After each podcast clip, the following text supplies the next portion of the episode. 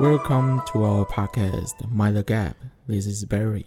This is Lily，今天我们要来讲溥仪的自传第六章。第六章了耶！未满洲的十四年，他在未满洲国待了十四年。超孬的一个人，哦，嗯，废物。对所不以对溥仪这个人充满了充满了嫌恶。对，嫌恶，而且是一个不屑。为什么？真的是看完了第六章，我都觉得他的仪态，小老婆人家都比他还要强，真的是气死我了。好，溥仪在满洲国的时候啊，他很希望日本那一方可以承认他的皇帝头衔。哎，这一点我觉得很奇怪，他对于这种只是称呼上的东西很在乎，还有别人对他尊不尊敬。但在我的观点来看，这个东西是完全没有价值可言的啊、而且他一点都不尊重人家啊，要人家尊重他，嗯，他对他就是很爱面子的一个人，就是一个屁孩，没家教的屁孩。他长大了啦，不是屁孩了。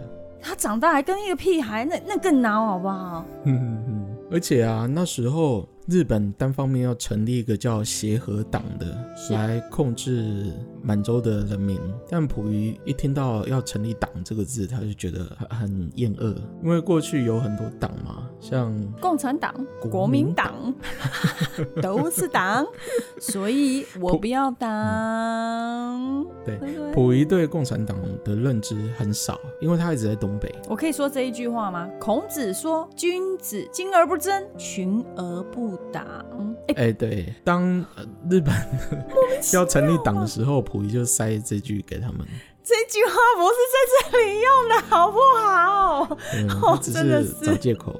对，借口而已。然后那时候日本人就觉得很可笑，那既然你不成立党，好，那我们把“党”这个字改成“会”，所以那个协和党就变成协和会。妈呀！然啊后这个协和会比较特别，呃，我觉得有点共产党的影子。它里面的规则是，年满二十岁的男子都是会员，妇女都是妇女会的会员，然后十五至二十岁的青年均为附属的青年团团员，十到十五岁的少年为附属的少年团团员。这有没有、呃、很像俄罗斯人在做一个精神劳改的感觉？哎，对，有可能这样的制度是呃苏联那时候传给中国这个地方的，是就像你可以看到国民党也有类似的附属组织。嗯，没有错。好，这边讲一个小小的八卦啦，当初黄埔军校其实是苏联赞助国民党来成立的，嗯哼，那这一点可能很少人知道。以后有机会我们再深谈。那那时候溥仪啊就觉得他觉得日自本己人妥认协了为啦，那哎是他自己认为，好不好？他觉得这而且样一闹，日本人就觉得说哦，好好好啊我，你看我把名字改 掉我答，应你你神经病，你是一个屁孩吗？哎只你是一以个名为？字而已。对啊，你以为是怎样子？哎，你你像一个小婴儿，然后吵闹，然后人家就塞一个奶嘴，还是塞一个那个奶瓶给你？嗯，哦，真的是，我看到这真的很很很，我啊，他就是孬。为什么我会一直说他孬？因为我那时候在看这一篇的时候，我有稍微查了一下，嗯哼，就是你查了他什么是怎么逃到这个国度，所谓的东北吗？对，成立这个未满洲，所谓的东北，他嗯从天津逃难嘛，他不觉得他自己是逃，他是被护送的。你是说第五章吗？哎我有点忘了。因为我刚刚查了一下，他、嗯他在日本的护送之下，嗯被丢到东北，然后还是一样被人家软禁啊！我觉得这叫软禁。哼，嗯，确实是暖气呢。对，，而且他自己有讲、哦，我从天津被护送来这里，最后他好像长到春后期，嗯嗯长春对他到后期才有感觉到我是被软禁的。嗯，我看一下他的历史，自己写，从他说他要日本人要护送，我就觉得你死定了，你只是从 A 监狱被关到 B 监狱而已。然后看到后面就，你真的他就是一个孬，他是只到有讲好对不好？这一章就有讲到，他到后面才知道，他完全没有实权。完全没有啊。那后来满洲国成立之后，日本就派了一个人叫做武藤信义是的，来满洲国当司令官，嗯兼驻满大使。那这个人很厉害，当初他只率领了四万的军队就占领中国的东北，在兵力上他是有完全的弱势。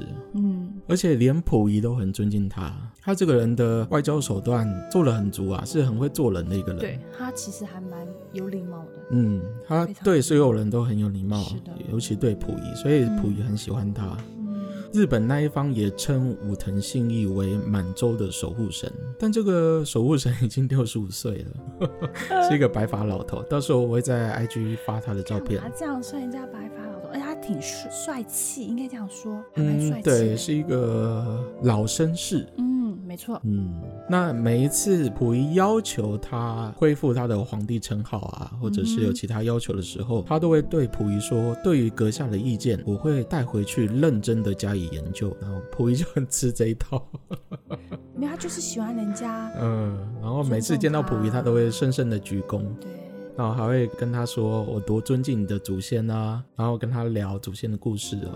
嗯嗯但这个武藤信义在隔年就去世了，一九三三年的七月，武藤就去世了。哼，嗯，我有查了一下，武藤自己还写了一封信给他的女儿啊，你找不到哦，在下面， 我跳到下面去了。哦，没有没有没有，因为 我我现在因为其实老帅哥的脸很引起我的注嗯是意哦力，，所以我是在看他的。是你的菜就对 了。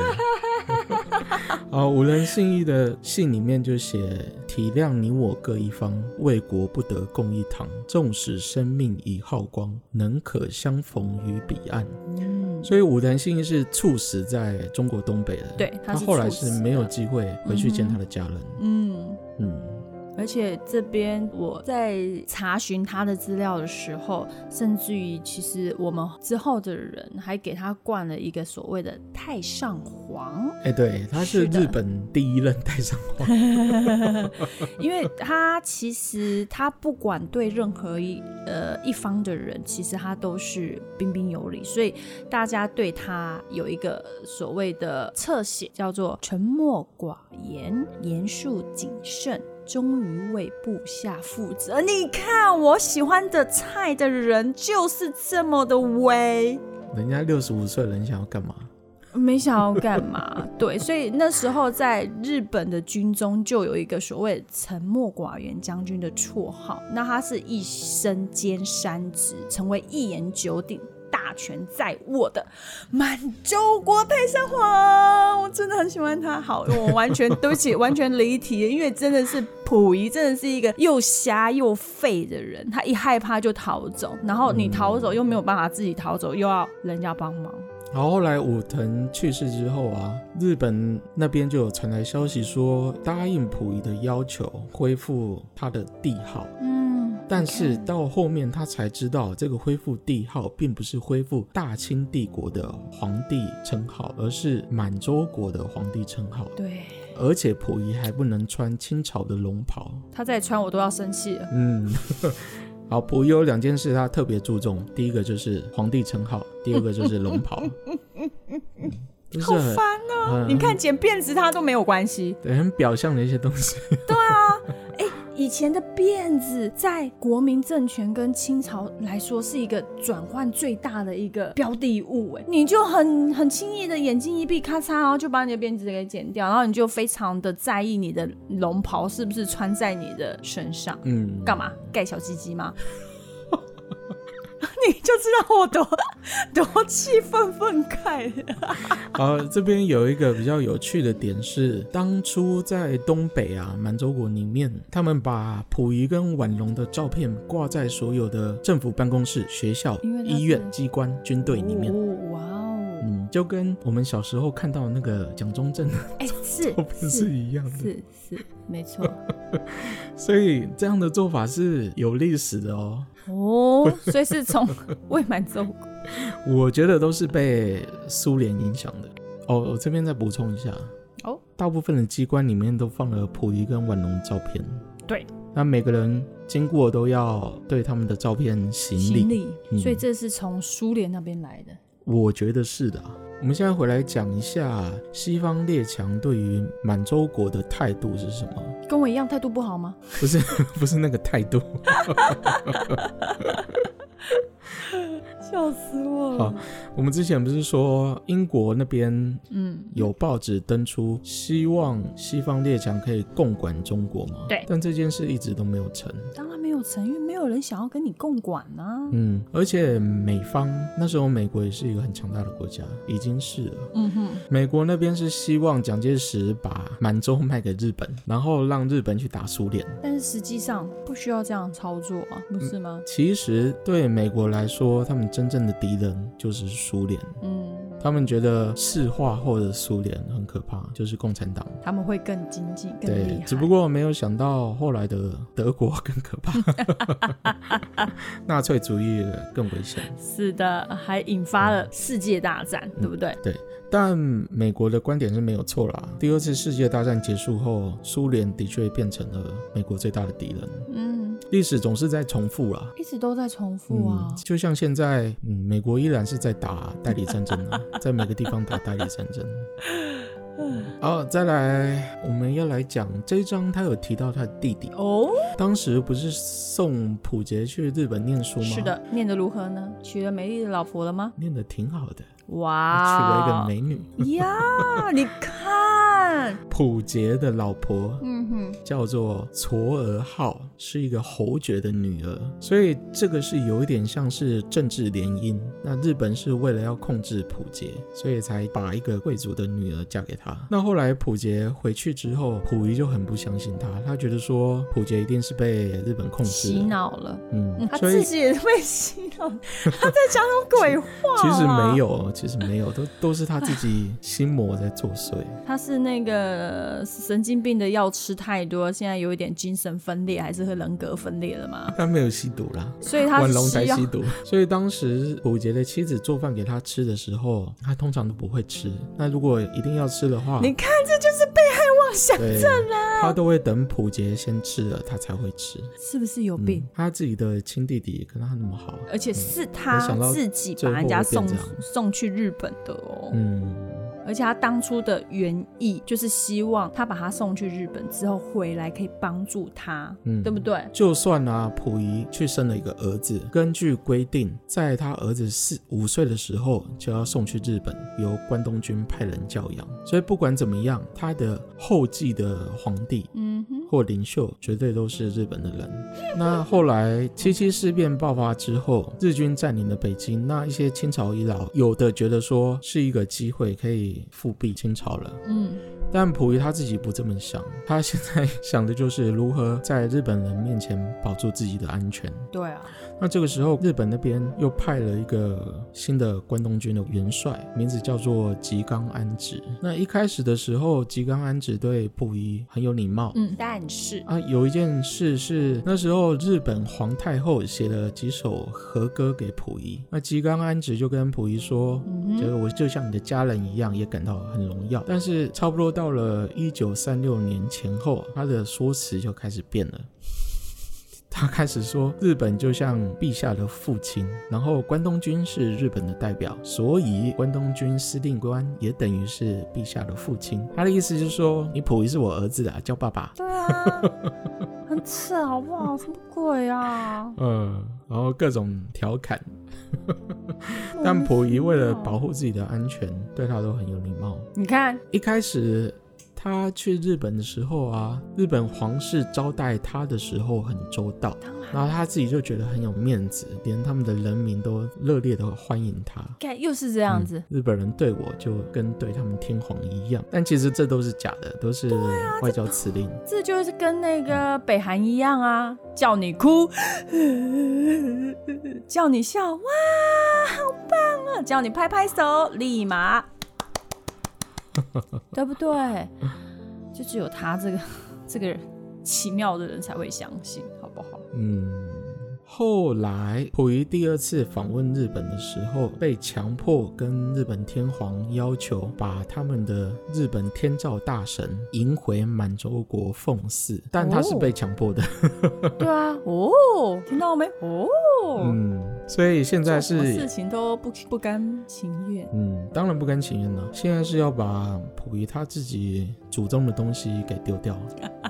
嗯，那在日本的文化里面，他们就是信奉天照大神，然后日本有所谓的三神器，现在还存在哦。嗯，那三神器是什么呢？就是八尺镜、天丛云剑跟八尺琼勾玉。那时候日本天皇就跟他介绍这三个东西，然后溥仪还在心中摸摸， 说这种东西在北京琉璃厂很多， 哪一件也比这这些东西值钱。是是然后他就质疑说，这些就是神圣不可侵犯的大神吗？这个就是祖宗吗？嗯，是啊，就是你太上皇的老祖宗啊，你不想要被人家杀掉， 就是遵守啊，你这个小孬孬。啊，甚至他在呃回去的车上还忍不住哭了起来。那啊不小孬是孬我要骂他，就是一个孬子，好不好？好，后来回长春之后啊，他就在他的那个地宫里旁边嗯哼修了一个建国神庙，专门祭祀天照大神。你看他还是照做啦，没办法啊，这就是 他已经被人家控制了。对啊，是不是他还是照做？啊，但他还是很不情愿啊，所以每次去那个神庙参拜之前，他就会先在家里对自己的祖宗磕一回头，然后在心里念叨着：“我现在不是给日本的神行礼，是在对自己的祖宗行礼。这是什么鬼东西啦”？嗯，你告诉我好不好？贝然后尔后来。他就 形容他的生活，除了吃睡之外，可以用八个字来概括。吼，啊，您说哦这个我讲，好，打骂、算龟、吃药、害怕，不是算龟啦，龟什么随便啦、什么龟？ 打骂、算卦、吃药、害怕，你看，你看，等一下哦，他除了骂人、骂人家、打人家、嗯对羞打辱骂他的人家嗯家谱，对，然后却要人家尊重他，是不是一个孬子？你自己不尊重人家，却要人家尊重你，屁！嗯再来算卦，你算什么卦啊？你还记得吗？我们前章有讲啊，他们那个小圈圈就是很喜欢算命啊。对，你还记得那时候溥仪的老师还帮他算了把他一有了一个卦，卦，说袁世凯会死，是的，会生病，对，哎，那个就很准啊。因为那不是他算的啊、电影里面可以看到，那时候婉容开始吸毒，那文秀也离开他。那我溥仪在自传里面有提到，文秀的愿望就是拥有一个完整的家庭。是的，后来又有传说啦，嗯他哼某方面不行，哦，嗯，但不知道是不是真的。他为了嗯表示对婉容的不满，就娶了另外一个贵人，小贵人，对妾啦，那个妾叫谭玉玲。他说谭玉玲只是他一个挂名的妻子， 嗯哼，他就像养一只鸟，把它养在宫里面，对，一直养到一九四二年死掉为止。嗯嗯，是不是这样很奇妙啊？嗯，他完全就不太理他。对啊，那你为什么要娶人家？让他不可以，你看自由谈恋爱啦。嗯，我就跟你说啊，对他吧这边就是为了表示对婉容的不满。好，后来谭玉玲就因为莫名的病死掉了。那死之前是日本的医生帮他医治，但医治的时候，吉冈有打电话给那个日本医生，跟他谈了一阵子。后来隔天，谭玉玲就病死了。会不会是人体实验？溥仪自己在怀疑说，应该是日军把谭玉玲杀死。嗯而且在谭玉玲死了之后，吉冈安直就马上跟他说：“啊，你要不要再娶一个？我这边有一些很漂亮的小萝莉。 好恶心、啊选一个 吧。对啊，”那时候就是流行小萝莉，没有啊，那是因为他是皇帝啊。就像我们的国父孙中山那时候在日本也是娶了一个十十来岁的对小萝莉。 对，所以我就说、啊、那是日本的感觉，是日本的教化，他就是利用小萝莉，然后去洗你的脑，拉拢你的心，对不对？这边是啊，这边是，对啊嗯，这边是为了要控制溥仪。是，日本那方就强迫她接受了一个十五岁的孩子，这个女孩子被称为福贵人，福是气的福。嗯，但是她来不到两年，满洲国就垮台了。后来她就被遣送回她自己的老家了。嗯那这个福贵人名字叫做李玉琴，她活很久哦，一直活到二零零一年才过世。告诉你，你只要离开溥仪的人都可以活很久。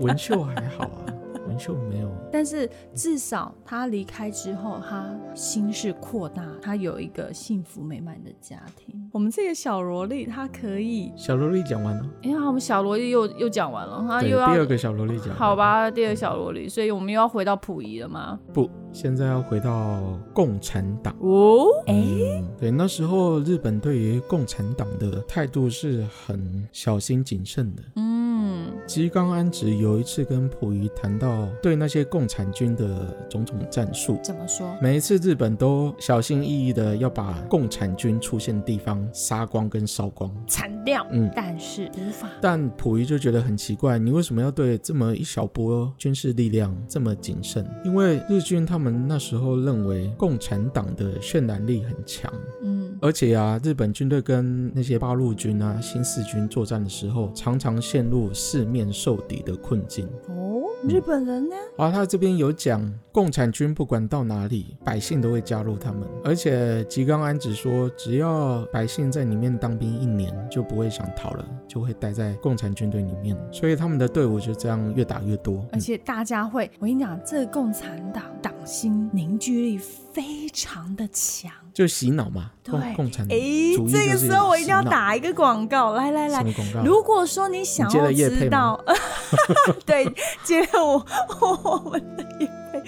如果你想要知道共产党是如何如何凝聚、如何抓住民心到之后的歪掉，你可以看这本书《红》。那《红》我们的教主们都有介绍过哦，对要记得记得去看这一本书《红》哦。我们的百灵果教主是有做《红》的这读本书书的会，读书会，是的，那里面就有讲一些嗯哼，共产党过去的对一些历史。对，好啦，其实你回去看历史就知道为什么共产党会赢，嗯哼为什么中国内战蒋中正会败退，是的，因为真的是打不过。嗯，你只要给共产党时间，他就可以占领整个地方。没错，好，溥仪在这一章有讲到，那时候呃吉冈安直希望他给那些训练来当炸弹客的士兵祝福。漏蛋嘞，对，那时候那些被训练来当自杀炸弹客的士兵对被称为漏弹。那溥仪说他们受了武士道跟忠军的毒素教育。我觉得他这边有点，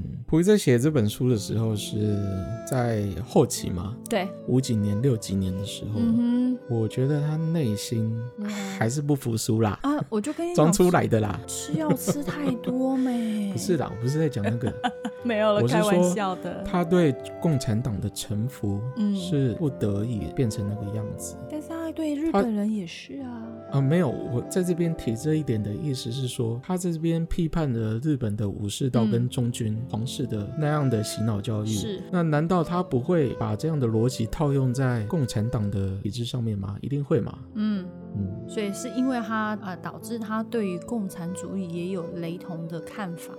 这边没有写，没有任何证据，嗯只是我在读这本书的是时候。有这种感觉，有这种对不对感觉，嗯因为他那时候写出这本书，你不可能写共产党坏话，啊所以就要写日本人的坏话。我觉得有点指桑骂槐了。当溥仪对那些士兵做祝福的时候，嗯、那些人就开始哽咽，开始哭。当然，因为他们他们要去送死，对啊，他们是去送死的。，对，一开始在教育你的时候，就一直告诉你你要去死，你要去死，你要去死，你的目标就是死。没有没有，他不是这样教啦， 乱讲。他他教的时候是说，你现在是为了保护你自己的国家，你你的家人，还好有啦大日本的荣耀。 Barry 说的比较洗脑式的礼貌，我是比较 Lily 讲是比较直接，Lily 有是爱惜，为了你国国家，你就是要牺牲，牺牲自我，牺牲自我就是要死。嗯，日本当时 对呀啊的军国主义就是这样。然后那时候吉冈安直还跑出来还价说，哦，陛下的祝词很好，所以他们很感动，感动到都哭了。但是实际上并不是。 他们只是觉得我他妈要去送死 了，真他妈的。啊 然后溥仪在信中默默说：“你吉冈安直害怕，我更害怕啦。” 对，好啦，后来后面就接到我们电影，呃，日本军败退嘛，嗯，所以他们就要逃难。是的，那时候他们就要搭飞机到日本去，结果就被苏联的士兵拦了下来。哦，那这一章的结尾就是说到他们被苏联的士兵送到苏联去了。那从此之后，满洲国就结束。终于结束了。嗯，好，那时候飞机很小，所以只能载几个人。溥仪就让他的那些妻妾搭火车。那那时候福贵人就哭哭啼啼的问他：“呃，火车能到日本吗？”然后溥仪就觉得很烦啊，他就跟他说：“可以到啦，顶多过三天，你跟皇后就可以见到我了。” 所以我找了一些借口搪塞他。是不是？他是一个很自私的人啊。从前一章我们就可以发现，溥仪真的很怕死。那他在满洲国十四年里面也很怕 死，对啊，从头到尾都很怕死。好，那那我们这一章就讲到这里。好的，终于讲完了。嗯，这才第六章而已啊，后面还有几章。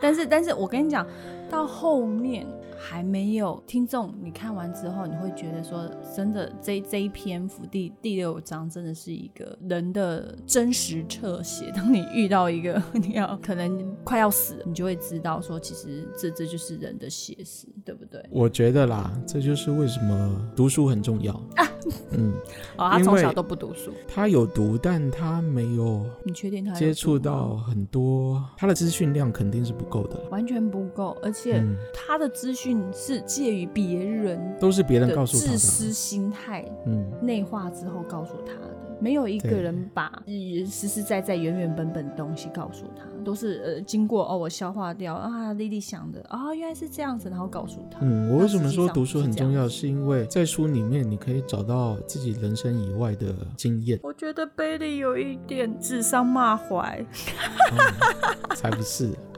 ，Bailey 在在在这样讲了这讲了溥仪之后，再骂着丽丽，你要多看书，你要多看书。我可以啊，听说读不写嘛，嗯，这个看啊，我是说看书啊，嗯又不是写书。哎，我有看呐、我看了很多很奇妙的东西。Barry 就说，呃，这个那个听众可能没有兴趣，没有兴趣的东西你可以不需要钻研。你看，你看，他很坏，好不好？ 我就是对这种奇奇怪怪的东西有兴趣嘛。你可以去翻啊，你把那个资料翻出来。有啊，然后例如再整川理。岛芳子啦，啊，哦爱丽丝对梦游在仙境》啦，好，这边要说一下川岛芳子。嗯，川岛芳子在电影里面有出现，那是她是溥仪的亲戚，对。但在溥仪的自传里面没有她的戏份。哦对啊，很妙哦。对，我觉得很妙。到底发生什么事情，自己想。嗯，好，既然自传里面没有讲，我们就对，你看，你不看去另外，Barry 都啊说了，除非除非你要另外再去翻，你看他把我有兴趣的东西就，嗯，他都会默默说，嗯，Lily 啊，啊，如果这个如果听众没有什么兴趣的话，就是你不要多钻研。